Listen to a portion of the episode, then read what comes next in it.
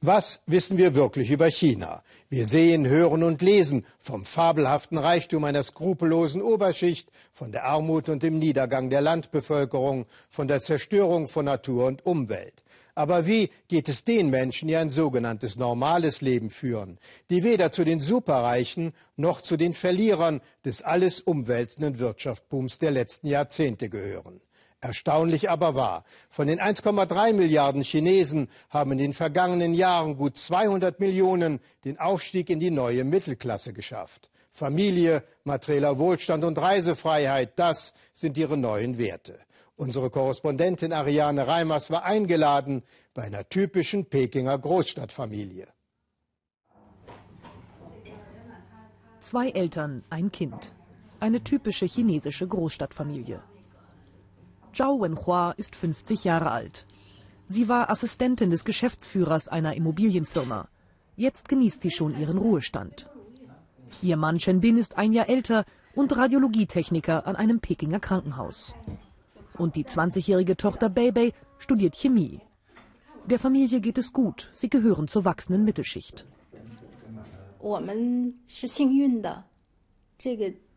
Unsere Generation hatte das Glück, in den 60er Jahren geboren zu sein.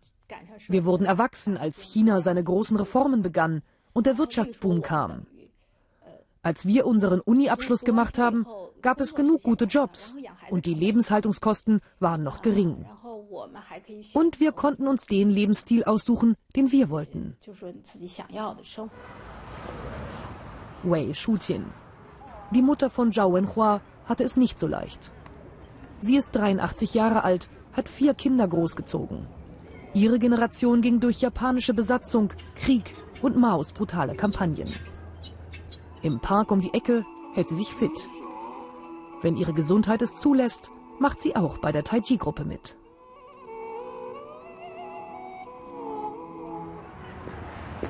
...2004 ist Oma Wei in dieses Hochhaus gezogen und ist glücklich. Endlich Zentralheizung, kein Kohleofen mehr. Oma Wei war Textilarbeiterin. Heute näht sie immer noch gerne. Sie ist begeistert vom modernen China. Früher hatten wir oft nichts zu essen. Wir haben gehungert. Heute gibt es alles. Und gar nicht mal so teuer. Unser Land ist reich geworden.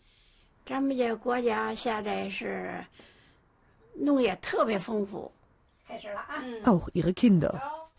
Alle sind erfolgreich im Beruf und kümmern sich um die Mutter.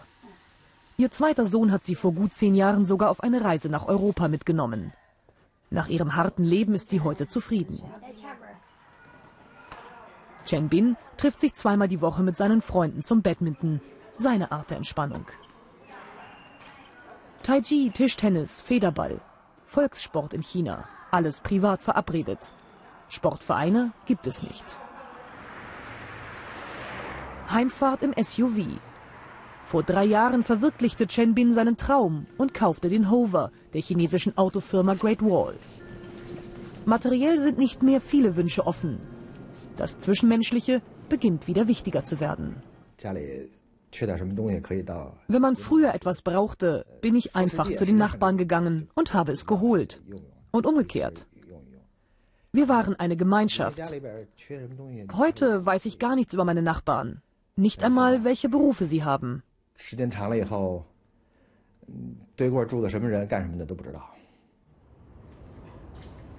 Ihre Wohnung liegt in einer Apartmentanlage am Rand von Peking. Direkt vor der Tür der Wochenmarkt. Bauern verkaufen Gemüse und Obst aus der Umgebung und vom Großmarkt. Zhao Wenhua deckt sich mit Grünzeug ein. Sie erwartet Gäste. Fleisch kauft sie lieber in einem Supermarkt ihres Vertrauens. Eingeladen sind befreundete Ehepaare. Üblicher ist in China das gemeinsame Essen im Restaurant. Aber Zhao Wenhua und Chen Bin finden es so persönlicher. Es gibt auch Pizza, weil die Freunde westliche Gerichte sonst nicht so kennen, sagt Zhao. Sie zeigen Videos von ihrer letzten Reise nach Yunnan und Osttibet. Drei Wochen waren sie unterwegs mit dem eigenen Auto. Beim Reisen sind wir völlig unabhängig. Das ist Freiheit. Ich liebe das Autofahren. Bei unserer letzten Reise habe ich von Anfang an geplant, alles alleine zu fahren. Die nächste Tour ist schon in Planung und wird beim Essen diskutiert. Von Peking in den Westen Tibets. Das Hochland hat es ihnen angetan. Und ein bisschen Abenteuer ist so eine lange Autoreise auch.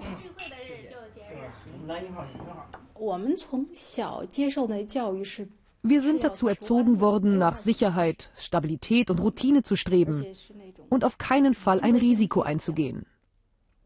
Aber heutzutage ist das vielleicht falsch. Abenteuer sind vielleicht gar nicht schlecht, sondern fordern uns heraus. Tochter Beibei fährt mit der neuen U-Bahn-Linie 6 Richtung Uni. In eineinhalb Jahren bekommt Beibei ihren Bachelor in Chemie. Danach möchte sie im Ausland weiter studieren, ihren Master machen. Karaoke ist eine ihrer liebsten Freizeitbeschäftigungen. Heute mit ein paar Freundinnen. Mehr als drei Jahre hatte Beibei schon einen festen Freund. Aber während der ersten Uni-Jahre haben sie sich auseinandergelebt. Umso schöner ist das Singen von der Liebe.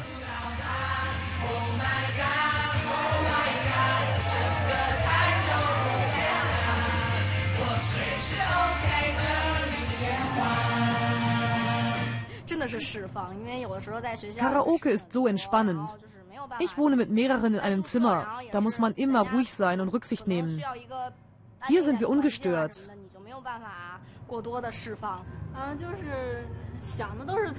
Klar haben wir Träume, aber ob die Wirklichkeit werden? Wir wollen doch alle einen hübschen und reichen Jungen. Aber wie kriegen wir den?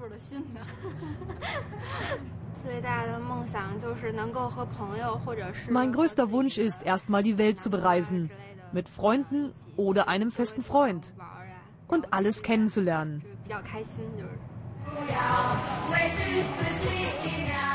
Die Welt steht ihnen offen. Offener als je einer chinesischen Generation. Auch im neuen Jahr. Was sie daraus machen, sie haben es in der Hand.